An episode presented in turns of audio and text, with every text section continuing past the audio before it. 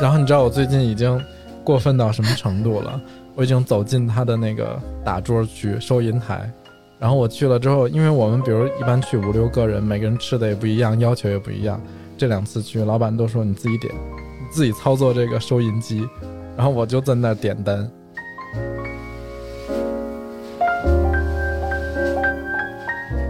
他原来有一个菜是原爆肚丝盖饭，我这都能盖 饭、啊。后来我们就是说，老板能不能做成炒饭？当时有一个朋友叫孙波，老板说我炒一试试。后来我们发现炒在一起就特别好吃，变成炒饭。然后没过多久，你再看他的菜单上写了一孙波炒饭。哦，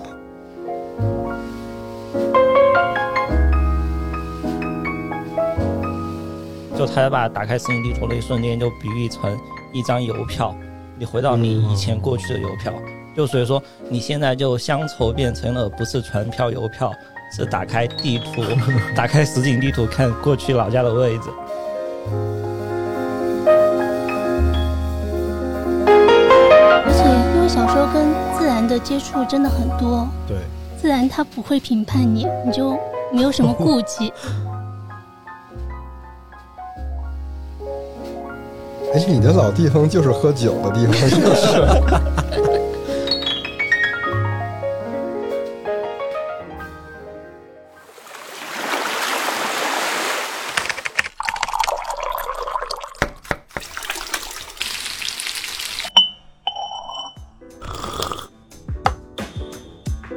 我们需要工作，需要闲暇，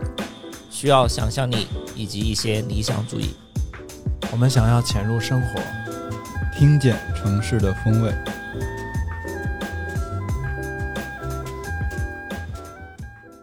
Hello，大家好，欢迎收听《金鱼赫兹》，我是 House，我是乐克，我是怪美，我是秋鹏。我们今天要聊的一个话题和快乐老家有关。嗯，哎，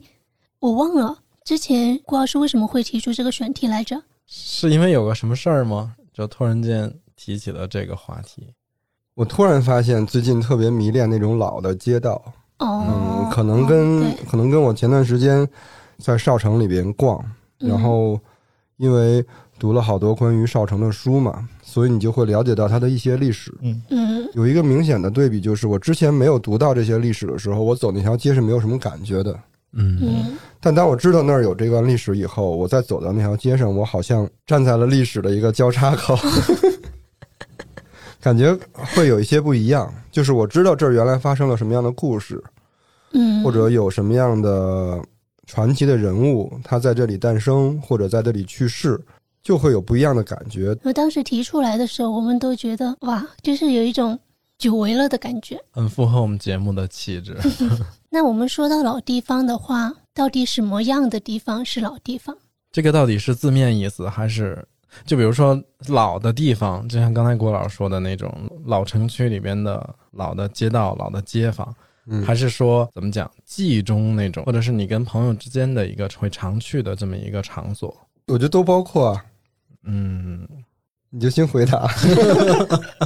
就是邱鹏提我一个问题，我用一个问题回答了他的问题。我自己是觉得我的理解是那种，我的理解是更偏于后边的这种，就是会常去的一种场所，嗯就是会让我有安全感的一个地方。嗯、我还是会经常去挑那种去习惯了的地方。哦、就是我我举个例子，比如说我们就约一个酒吧或者一个什么咖啡店，嗯，就是你你常去那儿，你大概知道你今天花多少钱能够买到什么样的服务，嗯，他会怎么招待你。就这些东西是你脑子里是有有一个剧本，包括你要喝到的酒是你可能会点同一样的酒吗？嗯，然后你如果说去一个完全陌生的地方嘛，比如哪儿哪儿最近红了一个什么网红店，这种我往往先不会去，哦就他没法给我那种安全感。你比如说今天我们去喝威士忌，嗯，那很可能就是抠的；那说喝精酿，那就蜜和麦麦。麦，对，就是而且你跟朋友之间也是有一个默契在的，我就觉基得本上就是人家来找你说今天去喝个酒，大概其实俩人都知道去哪儿。嗯，嗯，这个就是你日常生活的老地方，对，可能跟前面郭老师说的那个还是角度稍微有一点不一样哈。嗯。我们最近不是在做那个骑行展嘛，嗯然后民口艺人我们合作了一个阅读空间，嗯，那天我就在那个阅读空间里翻他们放在那边的书哈，哦，然后就看到有一本书叫《花家地》，嗯它是记录了2014年到2017年的整个的这个社区的一个有点像纪实的一个作品，它有大量的图片。嗯，然后我就随便翻，翻到一页一张照片，哇我马上，哇！我说这不这不就是我姥姥家吗？就是那栋楼是不是？，对，嗯这也太强了。因为我姥姥家从雅宝路搬了之后，就是搬到花家地。嗯花家地那整个第一批居民应该都是从那个，反正雅宝路那一大片搬到那里去的。那张照片，他就拍到一个楼门口，嗯，然后还带着一家的窗户，那个窗户就是我老家厨房。上次你给我说的时候，我也有一点被，这不被吓到吗？我当时翻到的时候对就是，我当时翻到的时候，就是本能的鸡皮疙瘩都起来了，嗯，无预设的哈，因为花家地是我非常熟悉的地方。你想我，我姥姥搬过去的时候，我大概是初一，等于我整个少年时期是在花家地长起来的，嗯、所以那本书你我肯定要翻开看，但没想到他会拍到我老家门口。然后看到那张照片的时候，那个一瞬间，那个回忆就涌出来，就想到，嗯，原来我们那些在姥姥家长起来的小伙伴儿，我们中午吃完饭就去踢球了，然后一直踢到晚上六点，差不多吃饭了，我们才回来。然后临走的时候，我们就会说，啊、明天中午吃完饭我们还老地方见。嗯、老家对面有一个学校叫针灸古商学院，它的那个足球场，那就是我们原来的老地方。嗯，哎，我今具天体我今天特别有磁性，因 为你还感冒了。感冒还没好， 他说这个让我想起来，你们是不是有一期谁讲过一个故事？是 House 还是郭老师？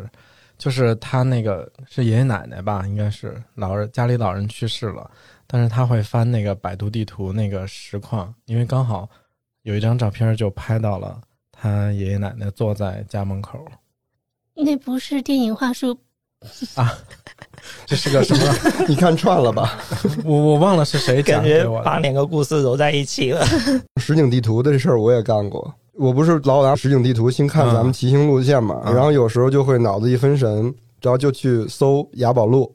嗯，看看，然后那个地方现在是什么样子了。因为其实整个的童年是在雅宝路长起来的，而且其实现在回北京，你很少会去到那个地方了。之前谷歌地图他们有一个文案，就推广地图的时候说，你就打开它的实景地图，你搜你的老家的位置，嗯，就他把打开实景地图的一瞬间就比喻成一张邮票，你回到你以前过去的邮票，就所以说你现在就乡愁变成了不是船票邮票，是打开地 图，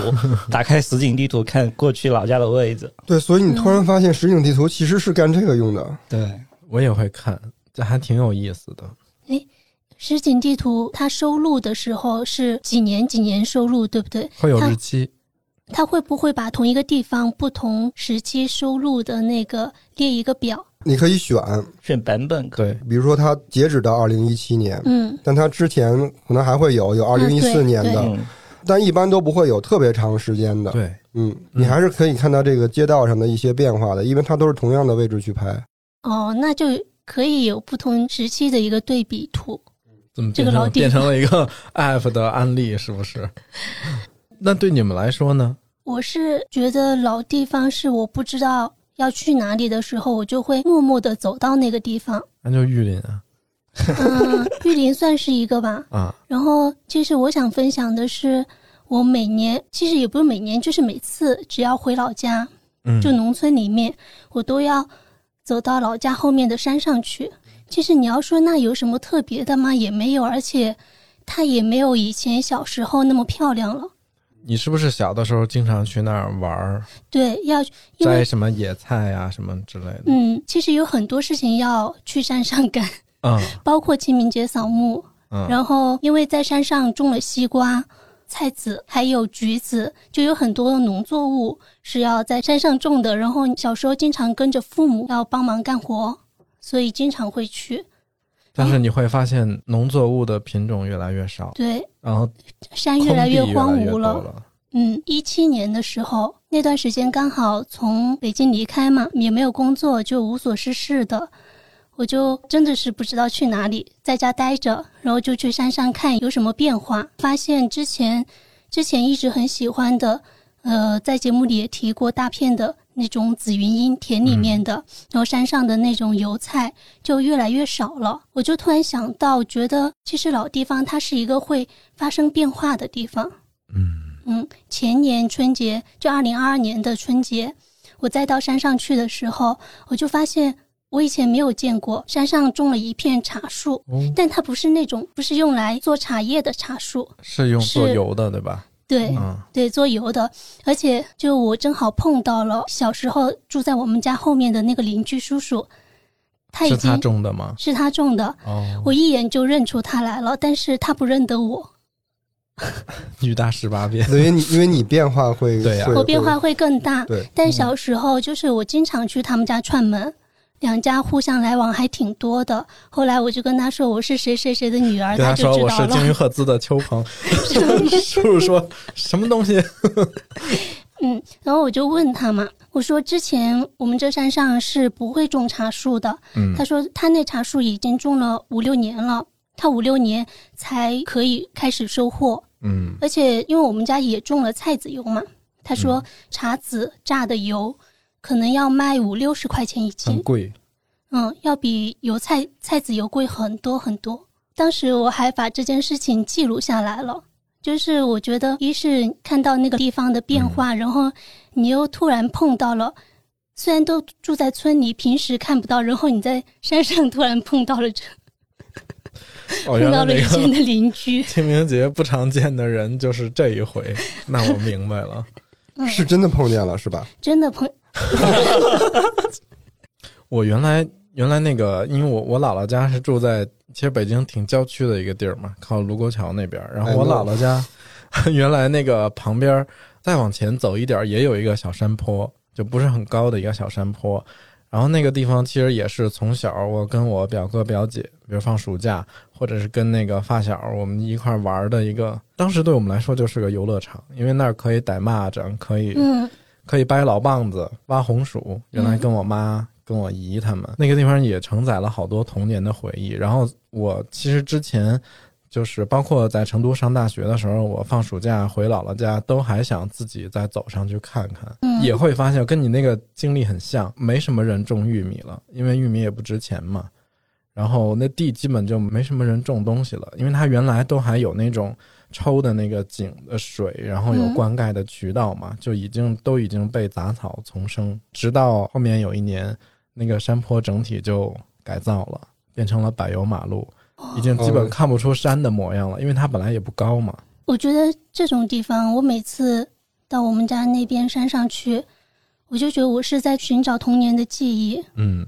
而且因为小时候跟自然的接触真的很多，对，自然它不会评判你，你就没有什么顾忌。 它这个也还挺妙的，属于他自己的一个记忆。他也不需要约别人，就是想回家的时候自己走过去再看看这个地儿有啥嗯变化。嗯，我有一个感觉就是小时候去北海，觉得北海好大呀，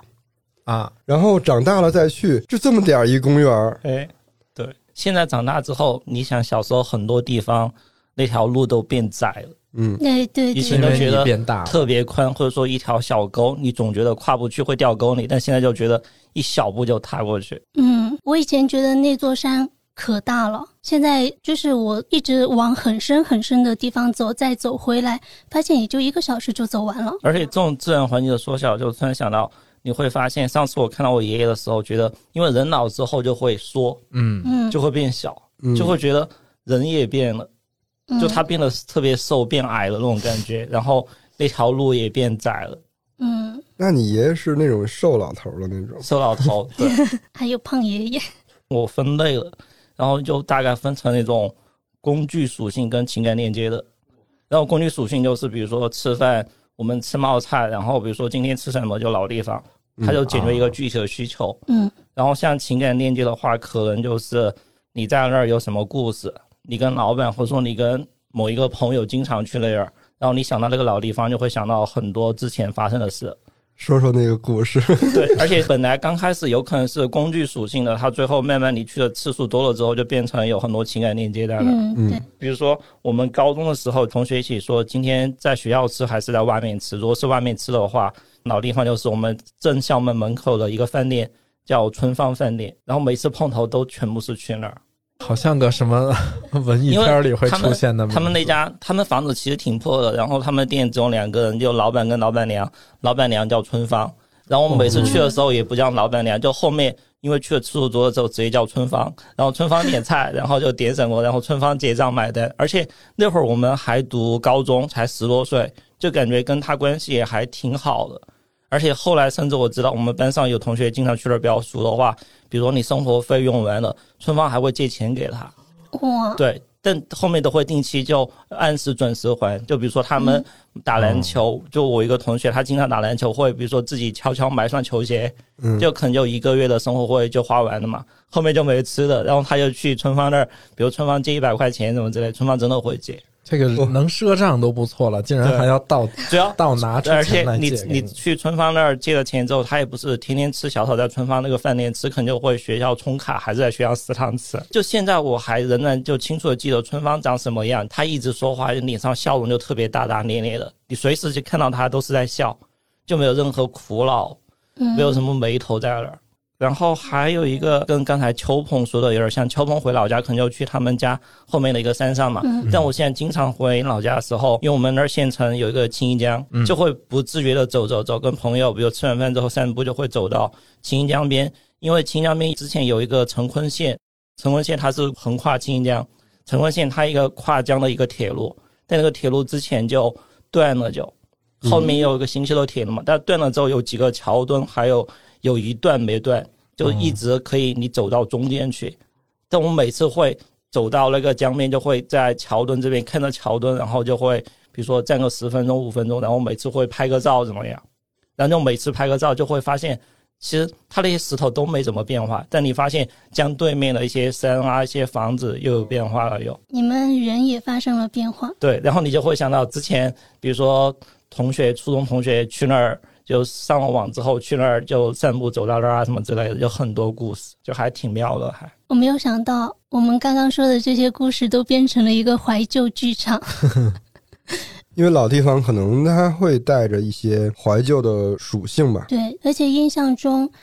嗯，很多那种影视剧和文学作品里，经常也会打电话约人的时候说“老地方见就那个《请回答一九八八》里，他们几个人每次聚会就去了个阿哲家里面，就阿哲不管有没有去参加什么围棋比赛”。，嗯，在没在家，他们都是在他房间里面聚碰头。我一开始啊，其实老会觉得那种影视剧里的，它因为它要给你一个记忆的锚点，嗯，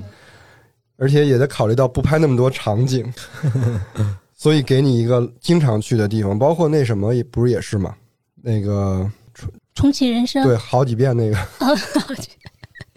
对他们，嗯、就是每一轮哈，每一轮人生都要去的几个地方数得过来的，一个是小卖部门前，他们三个人组成的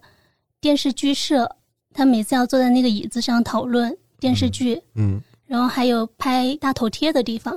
还有 KTV，还有吃饭的地方。我就发现，当我们现在在说老地方的时候，你会发现原来跟你一起去那些老地方的朋友，反正从我这儿来讲就没有联系了，因为他基本上全是少年时期的朋友。嗯，而且少年时期会有一个不可抗的因素，比如说你毕业或者你搬家，嗯，工作，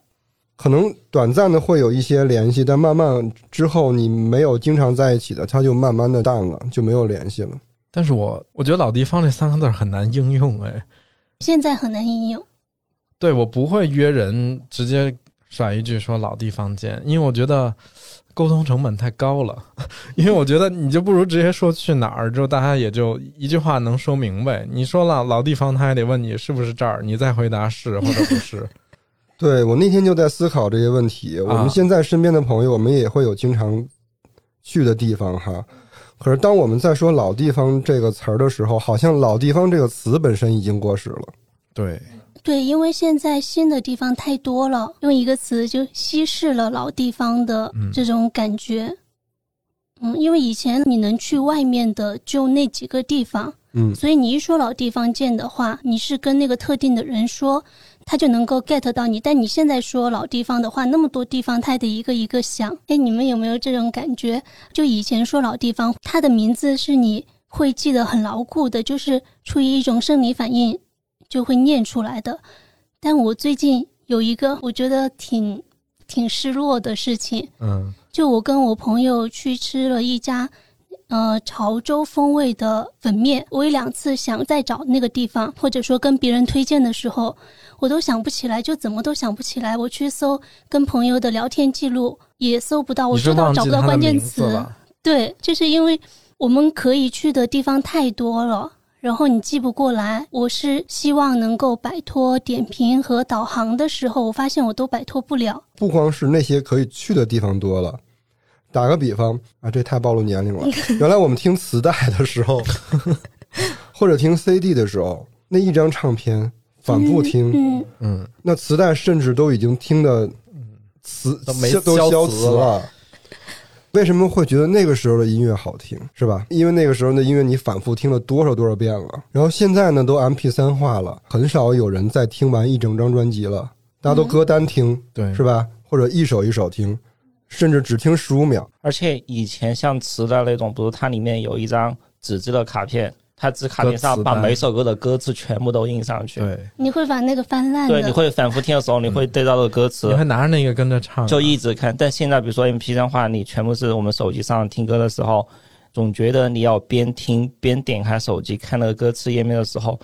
就会嗯有点儿没有连通起来。我不嗯知道有没有感觉，你耳朵跟眼睛就好像就乱了，就不像以前拿着纸质看的时候就会有那种感觉。嗯。我前段时间在听窦靖童的《春游》那张专辑，嗯，然后我发现用苹果自带的那个音乐 app 听，它的歌词好难找啊。哎反正最后就点到那个查看完整歌词。哦，我要说一下那家很好吃的粉面铺，哎想起来这叫什么这了？很 突然， 我问了他的， 我后来又问了一下，我希望通过这一次念出来，我能够记得， 叫炒味二师兄粉面铺，朝味朝味嗯二二师兄，在哪儿啊？在倪家桥地铁站附近，芳草街那边。还是还是玉林，潮味就是潮州的那个潮，是不是东边没好吃嗯的？我我没找到，只是因为我没找到。 那现在变化这么迅速吗？什么样的地方还可以成为老地方？我觉得现在真的太难了，因为真的像刚才说的，小的时候那阵儿商业也没有这么发达，也没有这么多什么互联网的渠道让你了解这些东西，所以其实你能去的地儿，可能就两只手能数得出来。现在就是每天都会有新的网红店开出来，可能一个月三十天能开一百多家咖啡店，你一天去三家都不够。我觉得网红店可能它很难再变成一个老地方，对它能活过一年都 不错。嗯你说到这个，我突然想起，因为我最近在筹划去云南的行程嘛，嗯嗯然后我搜了一下昆明的咖啡店，呃，搜到一篇文章，它列了七家咖啡店，可能有四五家都是那种装修白房子，嗯，原木色的长凳，黑色的 logo 字体，然后这种我就很快就划过去了。有点像找不同，就是你一看它，就是根据最近比较网红的那种哦呃店铺装修去做的。所以我现在是那样，它它反而成了一个动态的概念了。不同的时期其实会可能会偏重于去一个地方去，也可能去腻了，就下一段时间就换了。然后还有一个就是跟不同的人会约不同的老地方，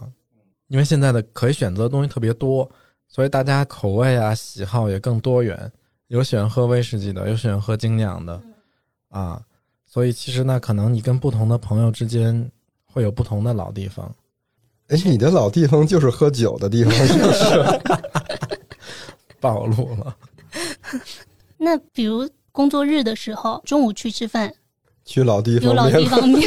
有有那个老地方鳝鱼面，对不是因对？为真的有一个面馆叫老地方，所以那个没有歧义。那个如果中午来了说今天吃什么老地方，那就大家都知道而。且我那天说到这个选题的时候，我真的在点评上搜了一下叫老地方的餐厅，其实发现特别多，嗯，哦，特别多取名叫老地方的，就各种面啊，然后饭馆，还有什么乐山的一些小吃都有老地方各种油炸，对对对，老地方油炸这是是在乐哪？山的一个油炸串串。哎，我觉得可以把这种叫老地方的都吃一吃。哎，这个是不是老板就是太懒得取名了？ 我对觉它得哎取名叫老地方的时候，它是想突出这个风味是比较正宗的嘛，是还就是说听起来跟别人说的时候就很好记。我觉得是那种吧，就是问这个跟取名叫随便是一个道理， 就是问今儿吃什么呀，老地方，然后你就去哪儿了，承接了一部分这种客流。而且嗯你它说的随便是雪糕的 那个随便是不是？我觉得可能他还是需要一点沉淀一段时间的这种。你比如说，像我们同事都十几年了哈，嗯，我说今年年会还在那老地方，你们就知道是哪儿，青城山，对哦吧？嗯对，那家民宿，他可嗯能确实需要一定的时间去先建立这个概念。首先还得是你先用时间去沉淀身边的人，然后这些人都是在同一时期的，这个老地方这个概念才能成立。我觉得这个是一个漏斗，我们也会遇见或者认识新的朋友，或者没有那么熟的朋友。嗯，比如我就会带他去我最喜欢的精酿，嗯喝完之后他说这也不怎么 样，下次就不再见他， 因为我我不想换地儿，啊个人的问题哈，就我很不愿意去新的店。想当然的觉得，如果我们臭味相投，我们的喜好应该是一致的。嗯，哎，这其实是不是跟剪头发差不多？就是你跟 Tony 之间已经形成了一种默契，对，然后我是觉得就是换地方剪头是最麻烦的一件事。对啊，成本很高。你所有的东西都要重新建立。嗯，你知道换一个地方总是会遇到一些特别吊诡的一些事情，就是比如说偶然间因为嗯、约了别的朋友，为了迁就他的地方，新换了一个地儿，结果去了之后发现他的杯子是馊的，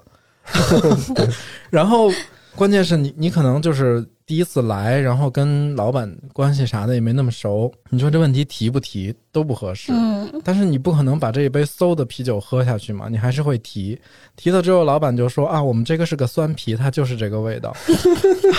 然后你就你说你说你怎么我是没喝过酸啤嘛，对？其实那个问题很简单，就是擦杯子的那块抹布馊了而已，只要重新换一块布就会解决，它不是酒的问题。 嗯，举了一些鸡零狗碎的例子来例证我为什么不想换地儿。 你还把它隐姓埋名吗？ 那他已经倒闭了。倒闭的好，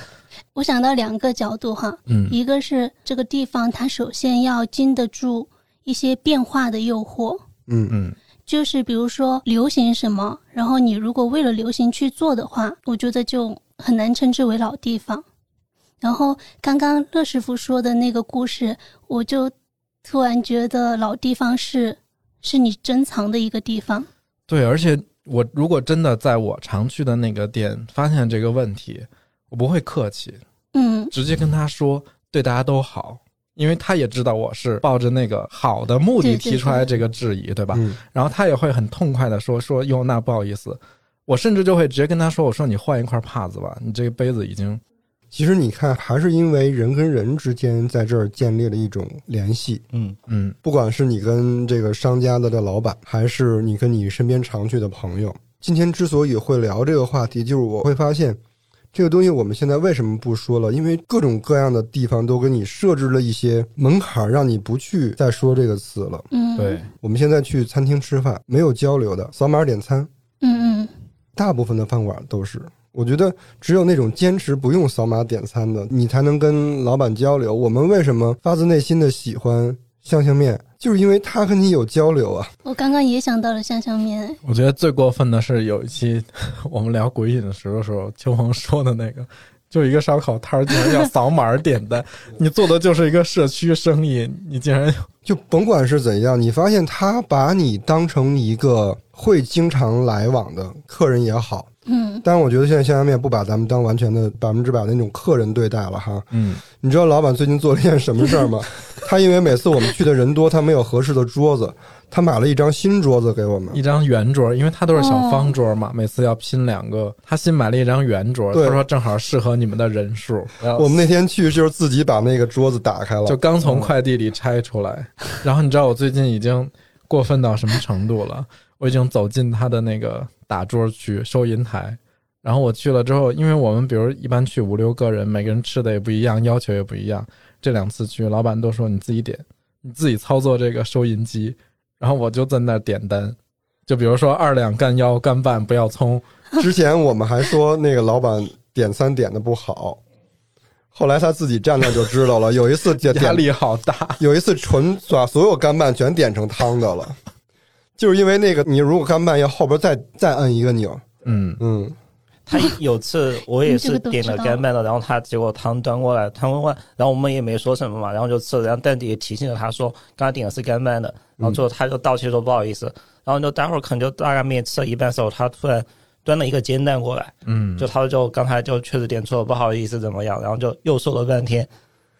但这种其实还会有一种压力，就是你不能说不好。对，对你知道这个事儿是真的是建立在那种默契之上的。如果双方没有那个信任存在的话，老板会觉得你是不是找事儿，或者我们往往去一个陌生的店，老板就会有的时候他就会说你没有说是干拌的，因为我吃饭比较事儿逼嘛，就我经常不要葱，不要这，不要那。就明明点单的时候，你我很讨厌葱，就跟人强调三你一遍定不会要提葱前。说，对，然后最后端上来做错了，老板说你将就吃嘛，或者你挑一下，或者说你没说不要葱，就是这种，我遇到过这种情况，就我对有朋友不吃香菜，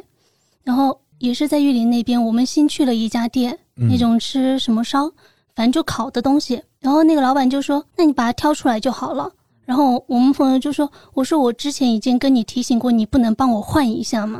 嗯，？”就跟他争起来，后面我们就直接走了。这样我也直接走。嗯有些餐厅啊，他就没想做你的回头生意，嗯，嗯，我觉得这个这个不行哎，这对我来说是一个特大的硬伤。我也觉得就如果是你都不想可持续的 做这个生意，我要怎么信任你？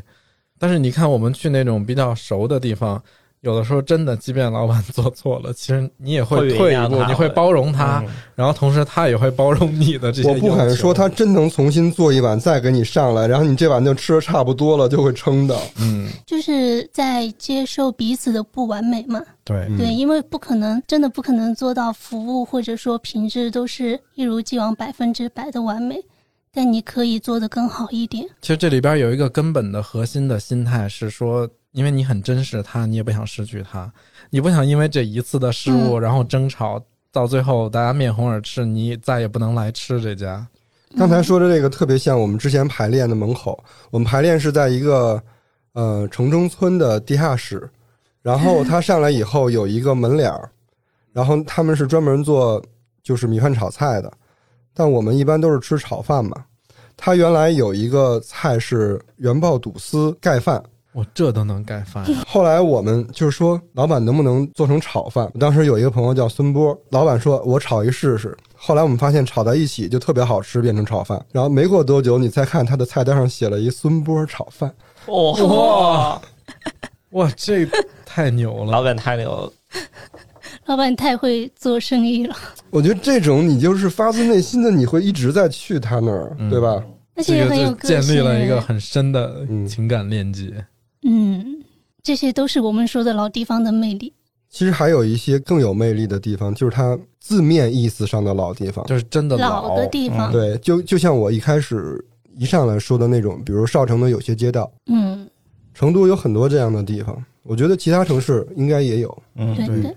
苏州不是也分了，就很明显的分新城跟老城吗？嗯对，嗯嗯、我之前在苏州一直听的说法就是说，其实苏州很注重对老城区的保护，所以对它老城区的那个楼高是不能够超过某个塔。嗯，然后所以新的高楼大厦全是盖在那个就工尤业其是园哎区啊金鸡湖是不是？对，就那工业园区那那一块儿东。圈边，嗯然后嗯老城区就保留了很多那种就当地的江那南种建筑，对，成都这边就是有很多。我比较爱去的是那个，从景点儿上来说，我其实比较喜欢。哎呀，它算北书沿街不算景点儿， 但是但是最近不是那个外地来的朋友特别多嘛，嗯嗯，我发现那天我们骑车下午的时候，北书站街哇水泄不通，是已经有游客了，因为那儿有好多火锅嘛，啊饭哦馆嘛哦，就从下午就开始等位了。我没想到，但是形成了一个鲜明的对比。那个北书沿街不长，从嗯、那茶馆叫什么来着？如意茶园，嗯对，从如意茶园开始，再往那边就没什么人。 然后如意茶馆这边把口这儿有几个饭馆，然后人就很多。嗯这半截巷子是来吃饭的游客朋友，嗯然后那一半截巷子全是喝茶当地的的老大爷。嗯，还有一个地方也还是挺嗯，但我上次去的时候，我已经没有那么喜欢它了。崇德园为什么呢？就去的人太多了，小心说话。那你天是不是觉得如果有太多的流动人口，就会嗯破坏它的一个能量场？对，而且它现在感觉更统一了。嗯以前的商铺好像是好几家不同独立的商铺，嗯，然后现在统一了之后呢，我感觉整个有一点混乱。它崇德园原来的状态就是应该是街道的街道统一把那块儿打造了，嗯但是打造完了以后呢，没有年轻人去，嗯，反而变成了附近就是呃大爷大妈喝茶的地儿喝茶打打牌的牌场所。我们第一次去的时候，我我记得当时我还玩点评，嗯然后我在写点评的时候，我说你们千万别来，我觉得我来都打扰人家了。嗯，其实有很多街道它是有那种没办法的，它要有活力，它要有新的能量进来，所以它会开一些很有特色的咖啡嘛，嗯，然后引一些嗯、流量来打卡。对，我觉得这就是一个很矛盾的一个事情。哈对，啊就其实包括我们，嗯，现在做这种，比如说城市有机更新哈，它的那个出发点其实是好的，就是让一些老旧的物业重新焕发活力，然后能够更好的去服务这个社区。但是很多项目就是会过于强调年轻人的重要性，咱们开玩笑说，求求你们别做， 年轻人现在不够用 了。对，因为哪儿都在抢年轻人。其实这个是可以思考的，这个世界上不光有年轻人，对 对 吧？还有中年也有中年人或者是长者、老年人这种对，他们也需要场所。就我们其实为什么喜欢老地方，就是它是一个熟人文化和和一个场所精神嘛。像我说的，你跟朋友约在那儿是有安全感的。这个不光我们需要，这任何年龄段的人他都需要社交。我为什么觉得那里，我个人觉得哈，我不能代表大多数人，嗯它有点混乱是，就人来人往太多的话，它的那种喧闹会阻碍你去探索这个地方，会分散你的注意力。主要是看这条街它自己的生命力够不够旺盛。嗯我觉得北书院街是完全 OK 的，因为那儿的有很多原住的居民，嗯，对，轻易那些流量是挤不走这些人的。嗯做茶馆选题的那一期，我们出去踩点儿，嗯新去了新去了文殊院，嗯文殊院路边的那些，它都不是茶馆，它是一个租租那种，汉服对，然后他也要卖茶，然后他的茶卖三十块钱一杯。挺贵的。然后后来我们又去北书院街，然后北书院街的茶是五块钱一杯。我记得我们当时聊这期的时候，我们还没喝到那五块钱一杯的，在节目里还说成都好像没有五块钱一杯的茶了哈，其实那儿有。嗯，我但当如果时听错了，当时他说二十五块钱，我以为是每个人二十五块嗯钱，因为我们五 个人，合着是一共啊。对，一共，然后你坐在那儿喝茶的时候，就是街上就没什么人，房顶是老猫， 老猫六六六十，你发现坐在那的时候，你可以观察周围的很多事物，包括老猫，还有不远处有一家面馆，它它那个面的价格，嗯，我们也会去观察，然后再观察那个老板，那那个有个大姐，她那天有没有叼着烟？对，跟那 个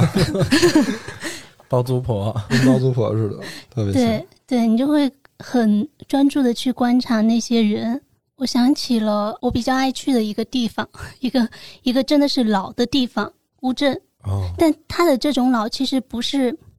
怎么说呢？他他们官方宣传的是说是修旧如旧，嗯就当时我在看局部，然后陈丹青说乌镇这个地方是陈向红，当时他想把乌镇打造起来，所以他在嗯、呃应该是安徽还是哪些地方有一嗯些拆掉的、留下来的那些旧木材，然后旧石头，把它一吨一吨的运到乌镇上去，修成了现在的样子。乌镇分北栅和西栅，东栅和东西栅栅， 为什么是北跟 西？不好意思，不好意思。哎，你们去过吗？我很早之前去过一次，那时候还没有嗯乌镇戏、那个戏剧节？戏剧节。嗯，它西栅我觉得我第一次去西栅的时候，我是很失望的，就它是它两两边有什么不一样吗？我当时去的时候，有一边是没打造，然后有一边是完全打造好的，已经很景点的感觉了。但嗯，有一边就很原生态的感觉。原生态应该是东栅那边，哎，东栅那边有木心的故居嘛。西栅那边的话，很多都是包括木心的那些美术馆都是后来修的。我在想，他为什么会用这种方式去重建这样的一个古镇？而且确实在商业上，他打造的很成功。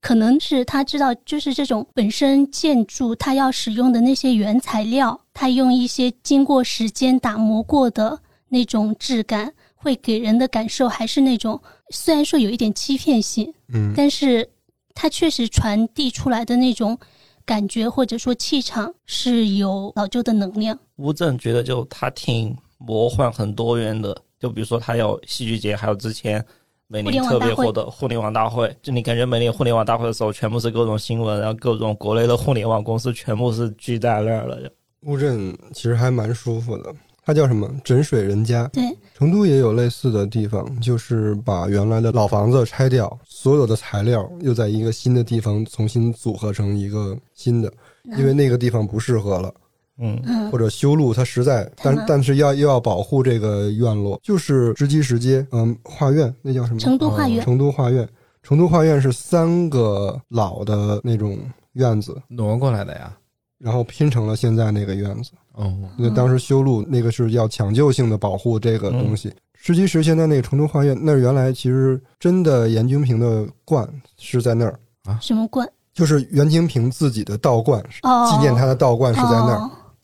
但是他是在满城里边的嘛，汉民如如果去纪念他就进不来，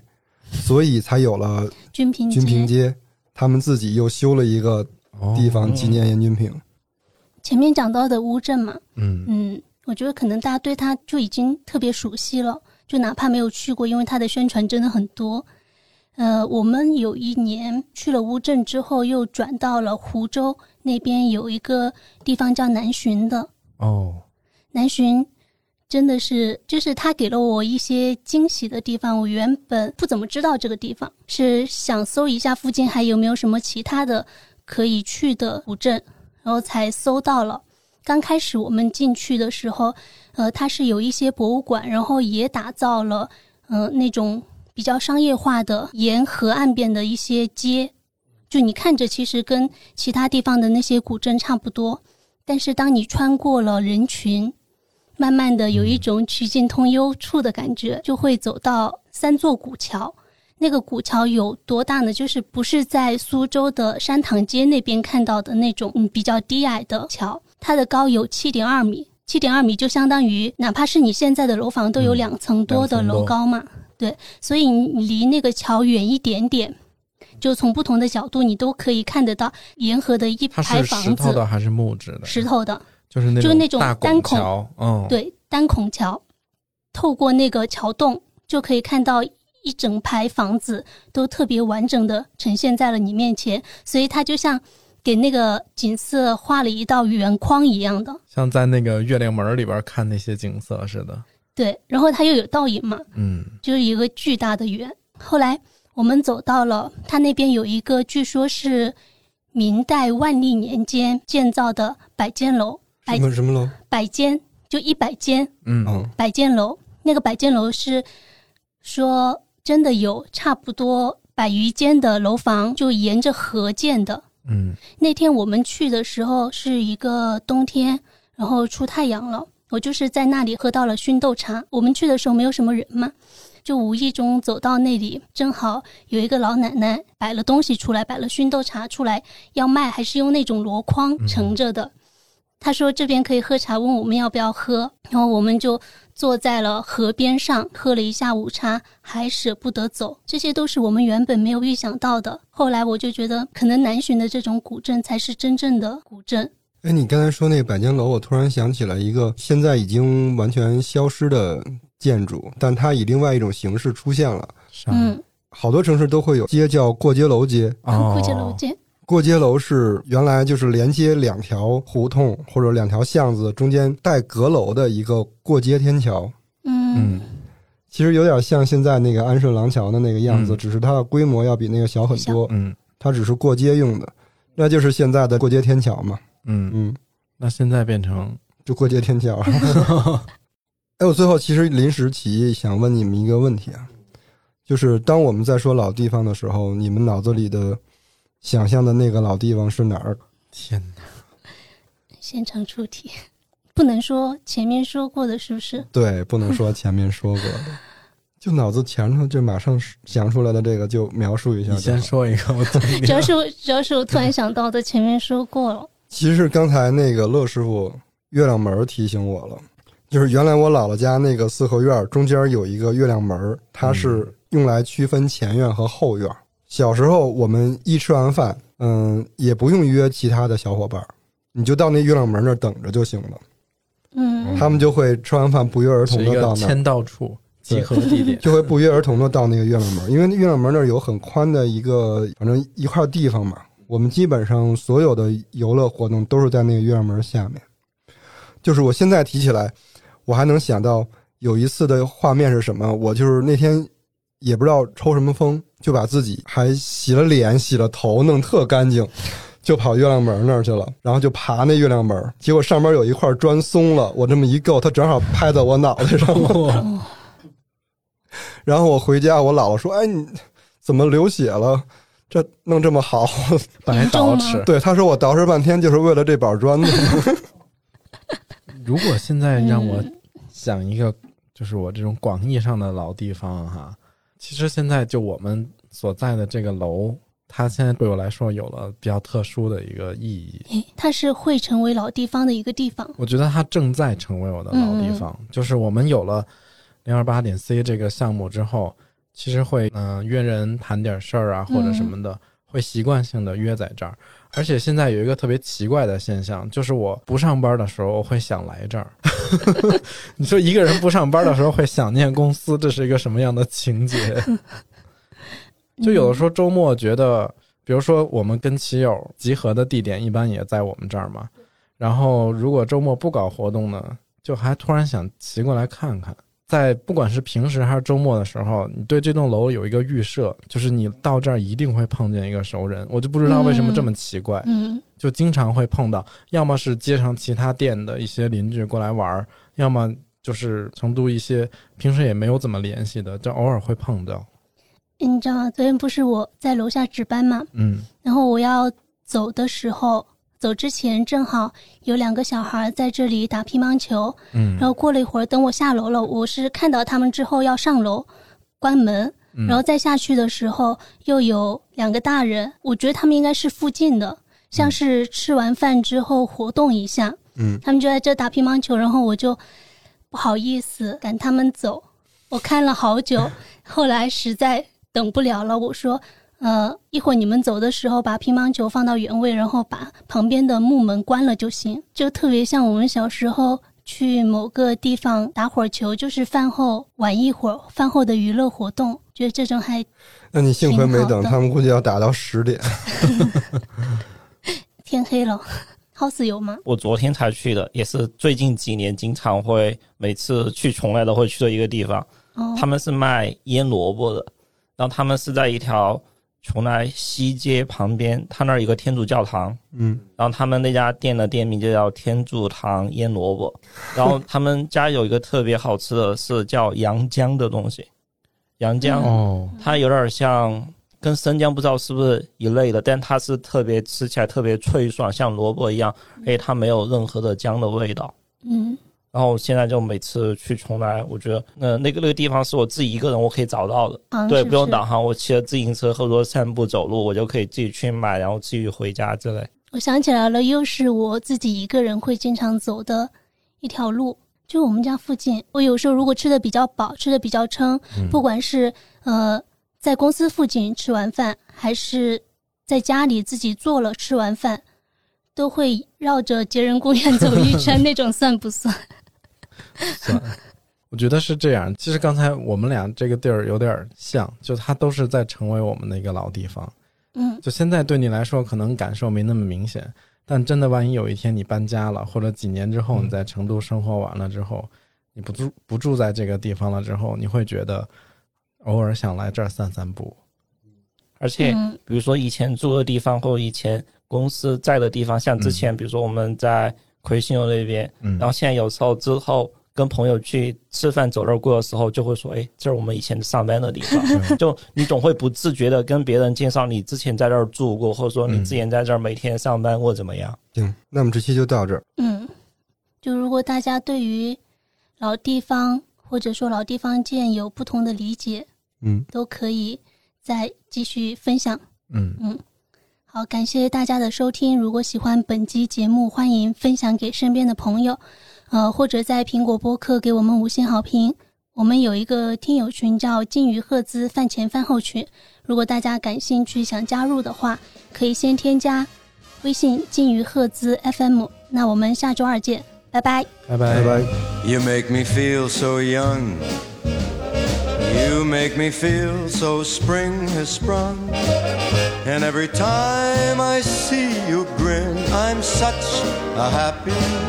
individual. The moment that you speak, I wanna go play hide and seek. I wanna go and bounce the moon just like a toy balloon. You and I are just like a couple of tots running across a meadow, picking up lots of forget me nots. You make me feel so young.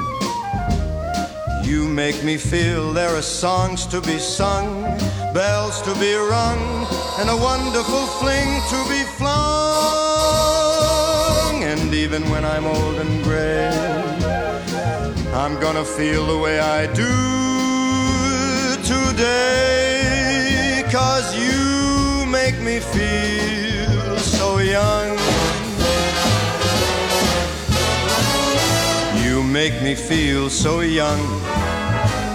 You make me feel so spring has sprung. And every time I see you grin, I'm such a happy individual. The moment that you speak, I wanna go and play hide and seek. I wanna go and bounce the moon just like a toy balloon. You and I are just like a couple of tots running across a meadow, picking up lots of forget me nots. You make me feel so young. You make me feel there are songs to be sung, bells to be rung, wonderful fling to be flung. And even when I'm old and gray, I'm gonna feel the way I do today. Cause you, you make me feel so young. You make me feel so young. You make me feel so young. Ooh, you make me feel so young.